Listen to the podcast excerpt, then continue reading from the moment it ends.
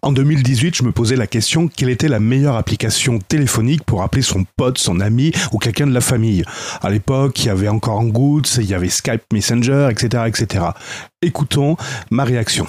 Trop de gâteaux, on en finit en faire un rejet. On n'en a plus envie de s'intéresser. On en est saturé de toutes ces solutions. On finit par laisser tomber. On en rejette la solution pour avoir un dégoût total. Il est loin le temps où il n'y avait qu'un monopole pour pouvoir téléphoner à ses amis, à ses connaissances. Aujourd'hui, il faut choisir entre Hangouts, Skype, WhatsApp, Messenger, et j'en suis sûr, j'en oublie d'autres. Mais quel est le meilleur outil? Quel outil choisir? Sans devoir tout installer. C'est difficile de choisir et Marcel m'en parlait en début de semaine. Mais le choix s'avère cornélien. Quels sont les avantages des uns et des autres et les inconvénients?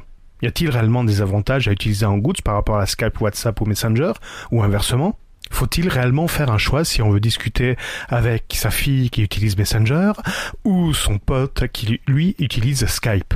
Difficile de lui répondre avec certitude sur l'outil idéal à utiliser pour communiquer avec ses amis. Tout compte fait, lui, il n'a rien installé, il passe à côté de quelque chose, ça le désole un peu, mais ça le saoule surtout. Et quatre ans après, ça n'a toujours pas évolué. Certes, en ça a disparu, mais on est toujours en train d'hésiter sur quelle application on pourrait utiliser pour appeler un tel et un tel.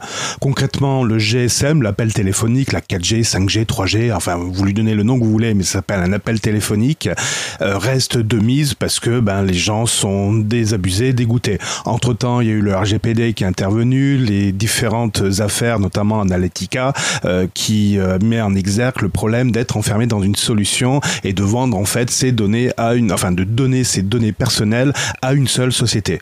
Bref, c'est toujours le flou artistique. Aujourd'hui, on n'a toujours pas de solution, euh, j'ai envie de dire universelle. Si le téléphone, le standard, le GSM.